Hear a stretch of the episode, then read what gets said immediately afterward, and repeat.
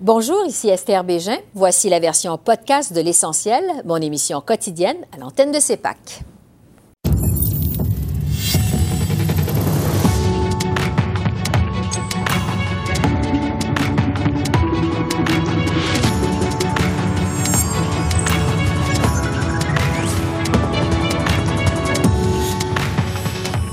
Soir, la deuxième vague de la COVID-19 continue de prendre de l'ampleur au Québec et en Ontario.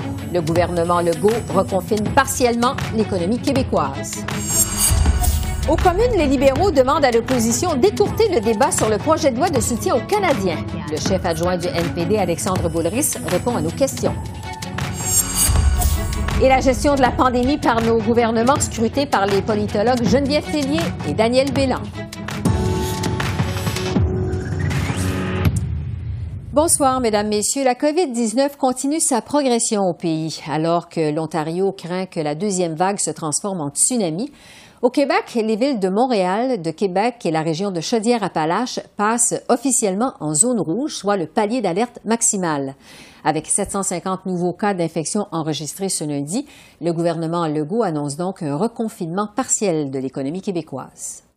Dans les maisons, on demande aux gens de s'en tenir aux personnes qui habitent à l'adresse en question. Ça veut dire quoi?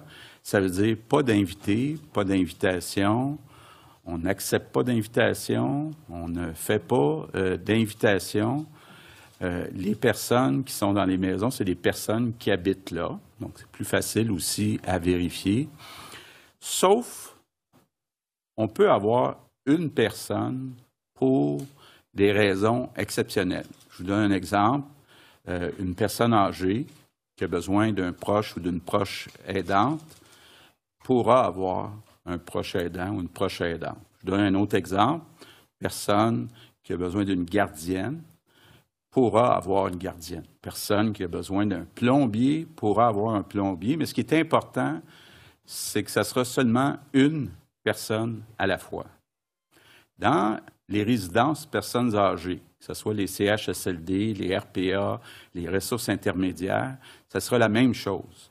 Les résidents auront droit à un ou une euh, proche aidant, euh, mais un seul à la fois. Ça peut être une personne différente d'une journée à l'autre, mais à la fois, pas plus qu'une personne.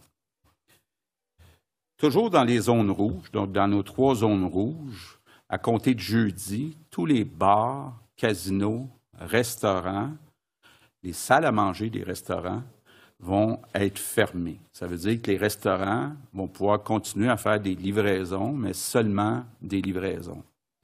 Ce sera la même chose pour les salles de spectacle, les cinémas, les salles de réception, les musées, les bibliothèques.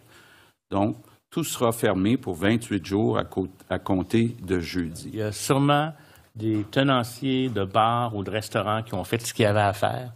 Mais on est tellement plus capable actuellement d'être en contrôle de la situation qu'on fait ce qu'on appelle, on change l'environnement social, si vous me permettez, pour éviter le maximum d'éléments euh, de socialisation. Et ça nous fait euh, très mal au cœur parce qu'on n'aurait pas voulu en arriver à ça. Mais la distanciation de deux mètres, on l'a répété, répété, répété.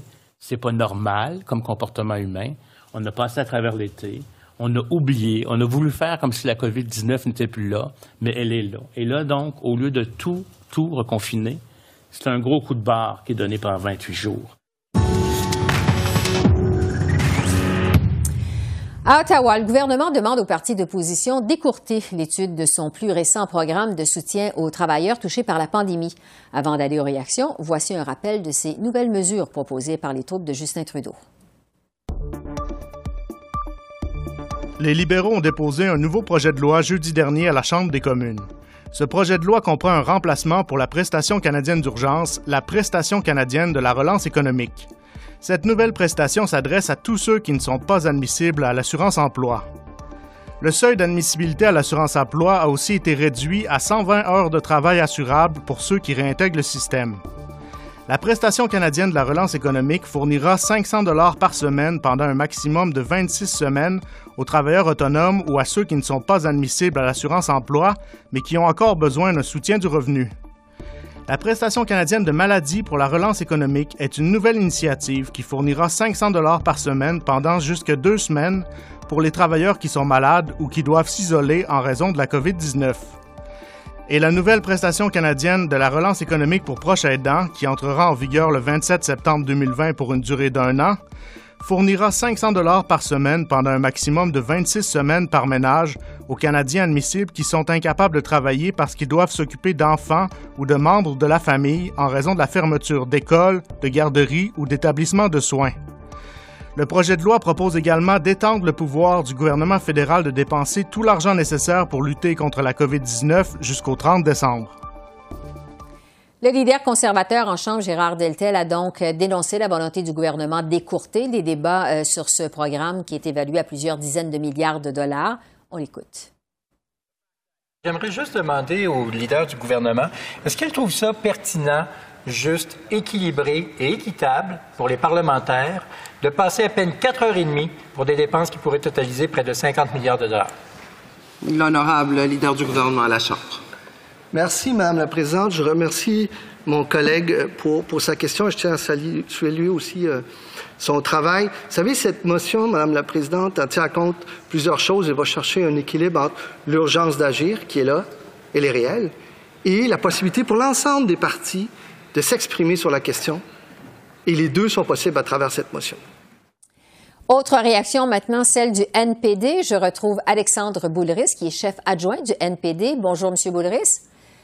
Bonjour, Mme Bégin. Dans ce projet de loi, le NPD a obtenu euh, en fait ce qu'il voulait, c'est-à-dire, euh, entre autres choses, une bonification de l'assurance-emploi et des congés de maladie payés pour les travailleurs qui auront à se placer en quarantaine à cause de la COVID-19. Alors, euh, juste pour mettre ça clair au, départ, on peut présumer que vous allez dire ouais la demande des libéraux d'écourter les débats autour des nouvelles mesures? Ben, écoutez, nous, on a une approche constructive. On a fait des négociations, on a obtenu des gains pour les travailleurs et les travailleuses, leurs familles. Et là, il y a 3 millions de personnes qui vont voir la prestation d'urgence prendre fin. Et euh, les mesures qui doivent être adoptées en assurance-emploi, ça prend quand même un certain temps. Alors, on veut réduire l'écart possible pour que les gens, il n'y ait pas de trou dans leur, euh, revenu s'ils n'ont pas retrouvé de nouvel emploi. Évidemment, la pandémie continue. Donc, pour nous, c'est important de continuer l'aide directe aux gens le plus rapidement possible. Oui, parce que les conservateurs disent que ces nouvelles euh, mesures vont coûter des milliards. Euh, qu'il faut plus que quatre heures et demie pour étudier ce projet de loi. Qu'est-ce que vous répondez aux conservateurs là-dessus? Je pense que ça a déjà largement fait un débat sur la place publique. On en a parlé. Il y a eu des articles là-dessus. Et nous, ce qui est important, c'est d'aider les gens concrètement le plus rapidement possible. On ne voudrait pas qu'une famille, par exemple, se retrouve sans revenu pendant plusieurs semaines, ce qui ferait en sorte que ce serait difficile de payer l'hypothèque, le loyer ou alors l'épicerie. Il faut être là. Il faut être là concrètement pour aider les gens qui sont dans le besoin en ce moment. Bon.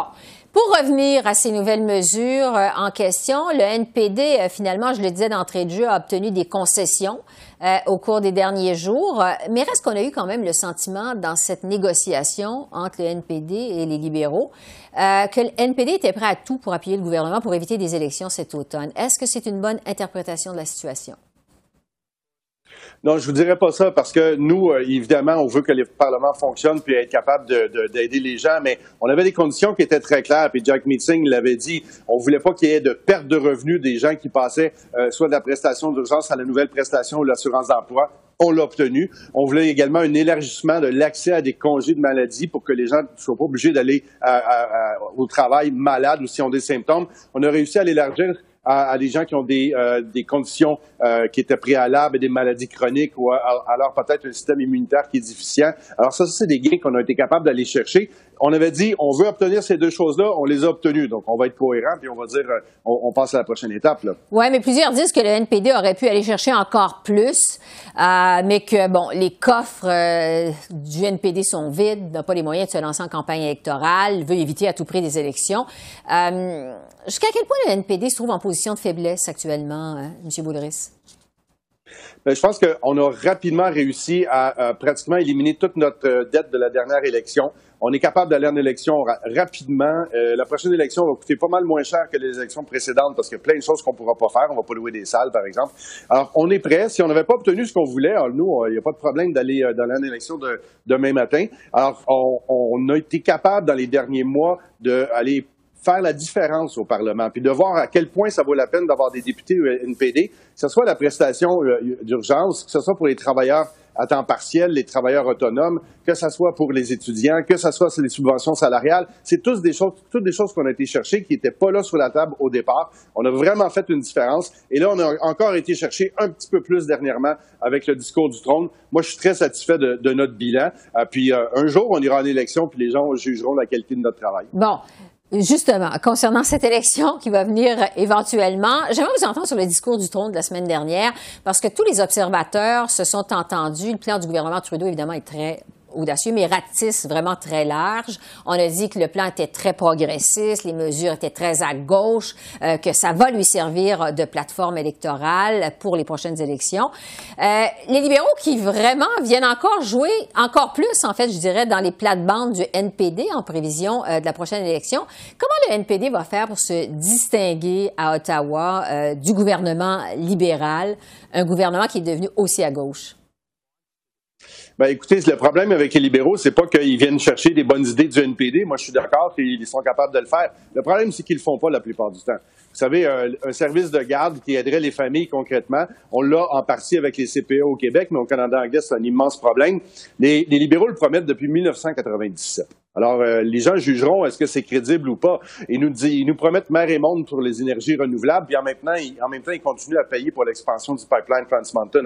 Alors, c'est pas le discours du trône qui est le véritable test. Le véritable test, c'est le budget, c'est les projets de loi qui sont amenés par la suite. Est-ce qu'ils vont vraiment le faire ou ça va rester des belles paroles en l'air, comme on a vu avec les libéraux dans les 25 dernières années? Alors, c'est là où on va se distinguer avec, euh, avec le gouvernement libéral, parce que s'il dit une chose puis il fait son contraire, c'est pas très crédible. Oui, mais ça va être quoi le cheval de bataille du NPD euh, cet automne avec un gouvernement qui est aussi à gauche? Bien, on va voir s'ils euh, vont être capables d'étendre les, mesures d'assurance-emploi parce qu'ils ont vraiment fait des pas dans la bonne direction pour améliorer l'accessibilité de l'assurance-emploi. C'est une bonne chose. Mais il faut savoir que c'est un programme temporaire. C'est pas une vraie réforme majeure de l'assurance-emploi. Est-ce qu'ils vont pérenniser ça dans le temps ou ça va juste être un, petit épisode puis ensuite de ça, ils vont aller à côté? Est-ce qu'ils vont vraiment aller de l'avant avec une, assurance médicaments publique puis universelle ou ils vont nous sortir un projet pilote et puis après ça, on verra puis on va consulter les gens encore une fois? Alors, c'est vraiment là-dessus qu'on va, on va mener des batailles pour la santé publique, et également pour le filet de sécurité sociale des Québécois et des Canadiens. Il nous reste peu de temps. J'aimerais vous entendre sur la pandémie qui continue de prendre l'ampleur, particulièrement, particulièrement au Québec. Vous êtes un député euh, euh, du Québec. Euh, qu'est-ce qui vous inquiète le plus, vous, M. Boulris, avec ce qui s'en vient actuellement? Ben, est-ce qu'on va être capable de, les gens vont être capables de retourner au travail? Qu'est-ce qui va arriver avec tout le secteur du tourisme, du transport aérien, de la restauration, beaucoup de commerces de détail qui souffrent en ce moment. Alors, il, y, a des, gens qui ont réussi à éviter la faillite dans les derniers mois. Est-ce qu'on va être capable de continuer comme ça? Puis je vais vous dire aussi, en tant que, père de famille, est-ce que les écoles vont continuer à, à, être ouvertes ou on va retourner à la situation du printemps dernier? Ça sera extrêmement difficile pour, euh, pour les enfants, mais pour les parents aussi, si on devait retourner à cette situation-là. Donc, il faut être prudent, il faut prendre les bonnes mesures, il faut surtout être capable d'avoir c'est quoi les leçons de cette pandémie-là? C'est-à-dire qu'il faut avoir un système de santé qui est robuste, où on traite bien les gens, parce qu'on a vu qu'il y avait un paquet de trous dans notre filet social, et c'est ça qu'il va falloir régler dans les prochains mois, les prochaines années. Alexandre Boulris, chef adjoint du NPD, merci beaucoup. Ça fait plaisir. Bonne soirée. Au revoir.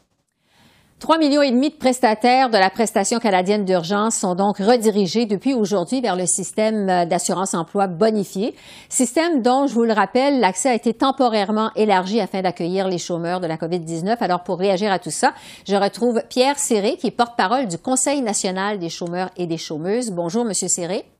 Bonjour, Mme Bégin. Il y a deux choses dont je veux discuter avec vous. D'abord, euh, la réforme de l'assurance emploi comme telle et par la suite les trois différentes prestations pour venir en aide aux travailleurs touchés par la COVID. Euh, D'abord, sur la réforme comme telle de l'assurance emploi, le gouvernement réduit à 120 euh, le nombre d'heures travaillées pour y avoir accès. Est-ce que c'est suffisant? En fait, ce que le gouvernement a fait, c'est pendant un an, parce qu'il y a une date de péremption à ces mesures d'assouplissement jusqu'au 11 septembre 2021. C'est temporaire. il établit un critère unique d'admissibilité pour l'ensemble canadien. Ça s'était pas vu depuis les années 70, soit dit en passant, depuis, euh, depuis 1977. Et le critère unique d'admissibilité est fixé à 420 heures. Donc, pour toute la prochaine année, jusqu'au mois de septembre 2021, n'importe qui au Canada, peu importe sa région de résidence, va pouvoir se qualifier avec 420 heures. Là où la mesure de crise ajoute quelque chose, c'est que ta première demande, ça va être un one-shot d'utilisation. on va donner à chaque prestataire ou à chaque travailleur, travailleuse qui fait une demande d'assurance emploi, on va lui accorder une banque de 300 heures de travail qui s'ajoute à ses heures de travail euh, réelles de, travailler. En d'autres mots, c'est sûr que quelqu'un qui arriverait pour la première fois avec seulement 120 heures, avec grâce à cette banque de 300 heures, arriverait à se qualifier, mais ça coche. Ça, c'est la première grande mesure d'admissibilité euh, qui vient vraiment assouplir l'éligibilité puis l'admissibilité à l'assurance emploi. Je dois avouer que la ministre Qualtrough, dans la réflexion qu'ils ont eue avec son équipe là, sur la mise en place de ces mesures d'assouplissement-là, sont allés sont allés très loin. Ils ont, ils touchent aux fondamentaux du programme d'assurance emploi, là où le bas blessait.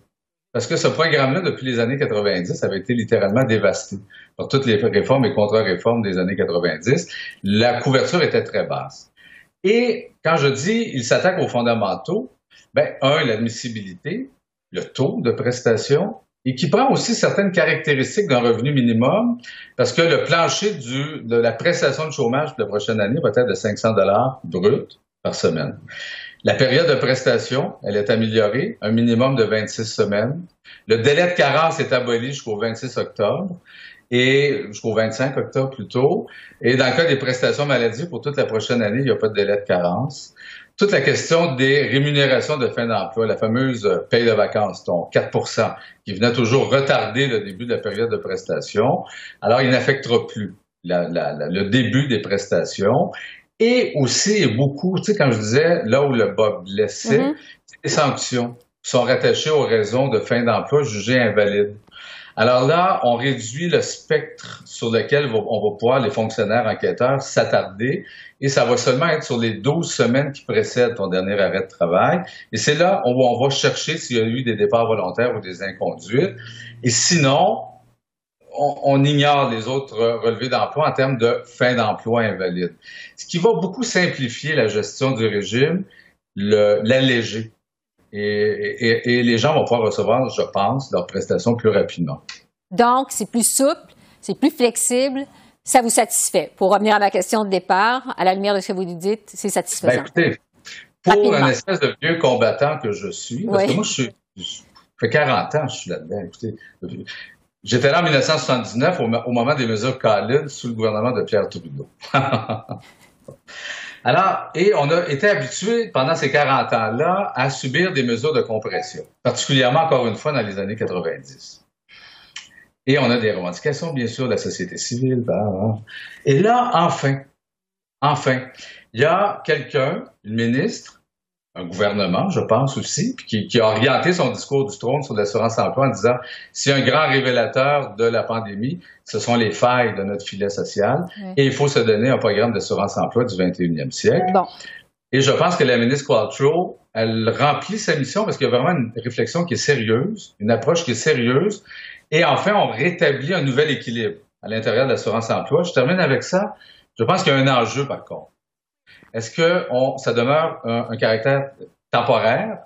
Et au mois de septembre 2021, on revient à ce que c'était avant?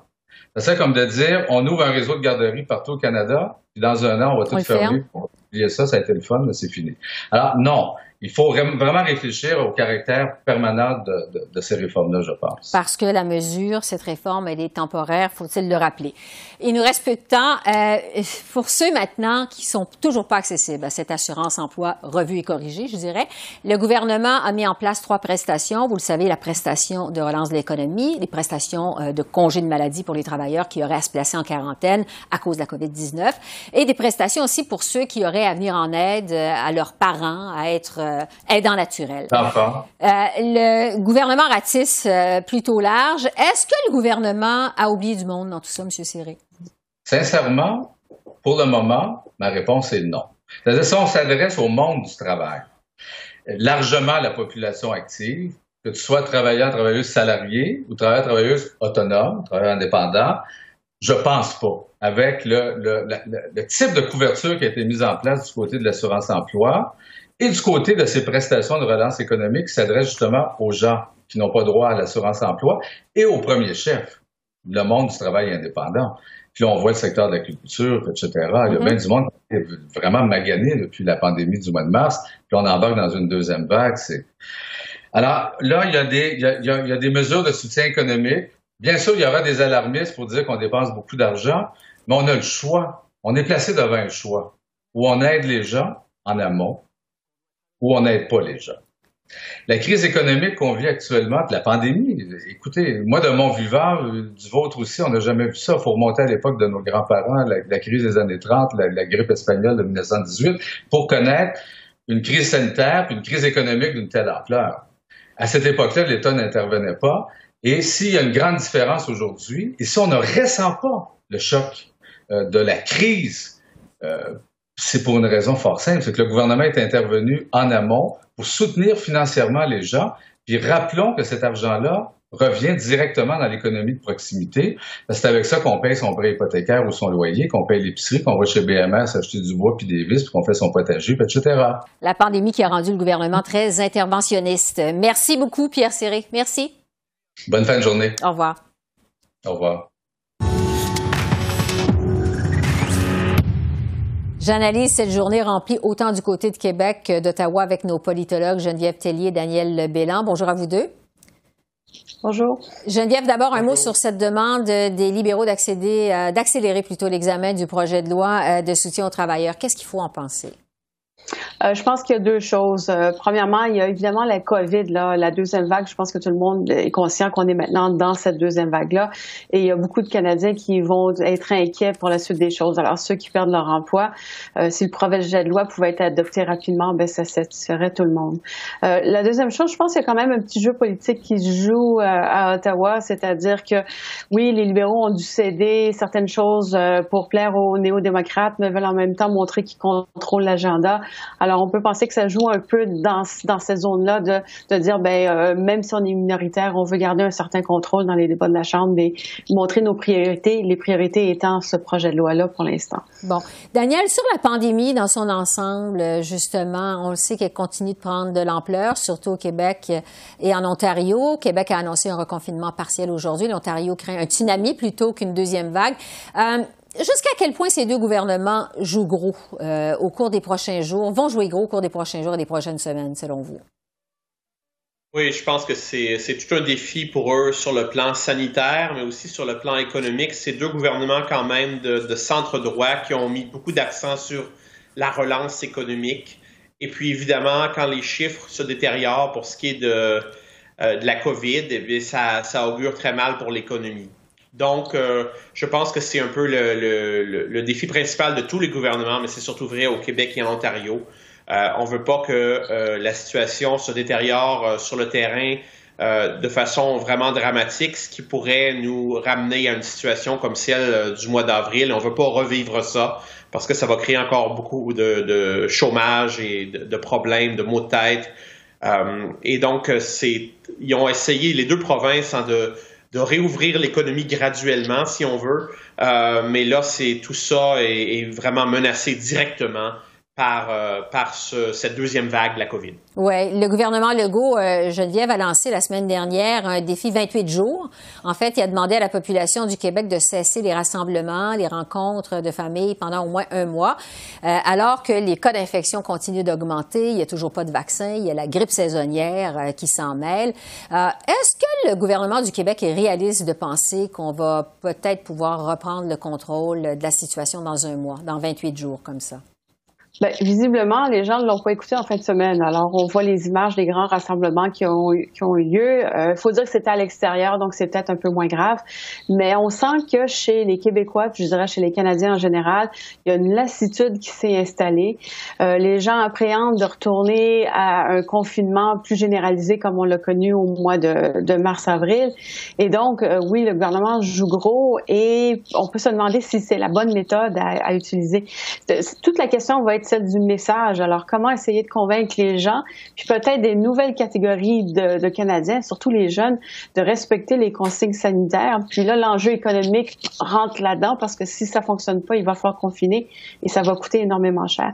Donc, c'est vraiment un casse-tête euh, majeur pour le gouvernement Legault, mais aussi pour tous les gouvernements euh, canadiens, je vous dirais. Oui, Daniel, Geneviève vient de parler du message. Lors de son discours à la Nation la semaine dernière, le premier ministre Trudeau euh, a évidemment aussi parlé de la situation de la COVID, pandémie. Il a dit qu'il était trop tard pour les rassemblements de l'Action de grâce, de la fête de l'Action de grâce, mais peut-être pas trop tard pour Noël. Est-ce que le gouvernement fédéral ferait preuve, fait preuve de réalisme aussi de son côté dans sa gestion de la pandémie jusqu'à maintenant? Qu'est-ce que vous en pensez? Disons qu'il y a un peu d'optimisme, c'est sûr. On essaie de, ne pas trop faire peur aux gens, mais en même temps, on veut leur faire peur pour ce qui est de l'aspect sanitaire, de leur demander de ne pas trop se rassembler maintenant pour qu'ils puissent se rassembler à Noël. Mais franchement, on ne le sait pas. On ne sait pas ce qui, quelle sera l'étendue de la deuxième vague. et c'est sûr que le comportement des individus, des familles est important, euh, mais il y a d'autres facteurs aussi euh, et, qui sont très difficiles à prévoir. Donc, euh, je pense que oui, le premier ministre faisait preuve d'un peu d'optimisme, mais en même temps, il a annoncé que c'était la deuxième vague officiellement qu'elle avait commencé. Et donc, c'est de dire aux gens, il faut faire attention. Euh, si on veut que ça s'améliore puis qu'on puisse peut-être profiter du temps des fêtes, d'un temps des fêtes un peu plus normal. Mais franchement, de notre point de vue aujourd'hui, là, euh, à la fin septembre 2020, on ne sait pas ce qui va arriver au cours des, des prochains mois et on ne sait pas si on va être capable de, de, de, fêter en famille pour, pour Noël et le jour de l'an. Oui, donc deuxième vague au Québec, en Ontario, Geneviève. Euh, quels sont les plus grands défis des gouvernements qui attendent des gouvernements, que ce soit au Québec, Ontario, le gouvernement fédéral, au cours des, prochains, euh, des prochaines semaines, des prochains mois? À mon avis, c'est l'économie. Euh, combien ça va nous coûter cette deuxième vague-là? On a dépensé énormément d'argent pour la première vague. Euh, je pense que tout le monde était d'accord pour dépenser ces sommes-là. Mais si on dit que la deuxième vague va être encore plus forte, est-ce qu'on peut dépenser plus que ce qu'on a dépensé durant les premiers six mois. Euh, et, là, la deuxième vague va frapper beaucoup d'entreprises, c'est-à-dire certaines avaient les reins assez solides pour passer à travers six mois, huit mois, un an peut-être, mais pas vraiment plus longtemps que ça. Alors, euh, est-ce que ça va créer des dommages euh, importants, euh, irrémédiables sur l'économie canadienne? Je suis sûre que c'est cette préoccupation qu'ont en l'esprit la plupart des premiers ministres canadiens. Donc, oui, la crise sanitaire, l'aspect sanitaire est important, la santé, la gestion des hôpitaux mais en plus le coût que ça va nous coûter au cours des prochains mois et même des prochaines années. Oui, alors que, Daniel, faut-il le rappeler, le déficit euh, au Canada est historique. Il va s'élever au-delà des 400 milliards de dollars, les plus grands défis euh, des gouvernements dans les prochaines semaines, les prochains mois, selon vous? Non, le défi fiscal, économique et fiscal, les deux sont liés de façon étroite. Euh, comme le dit Geneviève, je pense que euh, c'est vrai qu'on pouvait se payer toutes les mesures d'urgence de la première vague. Il y en a encore d'autres, il y a encore des mesures d'urgence qui sont en place. Même on en a de nouvelles euh, qui vont être euh, qui vont être adoptées bientôt, on, mm-hmm. l'imagine. Donc, je pense que la durée de la crise, c'est une chose qu'on contrôle pas vraiment. Et plus ça dure, plus ça va être difficile pour l'économie, plus ça va être difficile pour le gouvernement fédéral, mais aussi les provinces. C'est les provinces qui crient famine. Euh, dans le domaine de la santé, on a vu hein, la semaine dernière et avant, et puis on le voit encore euh, cette semaine, les premiers ministres provinciaux qui veulent plus d'argent d'Ottawa. Euh, donc, ça va être très difficile de résister à ces pressions-là. Et les besoins sur le terrain sont criants. et si ça dure trop longtemps, cette crise-là, on pourrait se ramasser avec des déficits euh, non seulement énormes, mais qui vont s'accumuler euh, euh, au, fil des ans. Et ça, ça pourrait, ça pourrait être causer des, problèmes majeurs à long terme. Alors, on espère que la crise, que la deuxième vague ne durera pas trop longtemps, parce que si on continue à dépenser comme ça pendant plus de, trois à six mois supplémentaires, je pense qu'on va on, va avoir des des, des, problèmes fiscaux majeurs. Oui, alors que les paiements de transfert en santé étaient absent euh, du discours du trône à la surprise de plusieurs la semaine dernière à Ottawa. Geneviève et à Daniel, merci beaucoup de votre analyse. Merci. Merci. Au revoir. Merci. Au revoir. Le Bloc québécois a présenté son plan de relance post-pandémie. Le Bloc propose, entre autres, de mettre fin au modèle de dépendance aux hydrocarbures et d'investir dans les richesses naturelles du Québec. Il demande également à Ottawa de cesser d'investir par le biais de subventions dans les énergies fossiles de l'Ouest.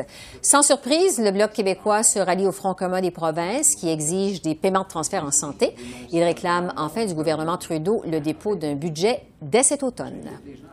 Alors voilà, c'est comme ça qu'on a vu l'essentiel de l'actualité de ce lundi 28 septembre sur la colline parlementaire à Ottawa. Esther Bégin qui vous remercie d'être à l'antenne de CEPAC, la chaîne d'affaires publiques par câble. Je vous souhaite une excellente fin de soirée et à demain. Au revoir.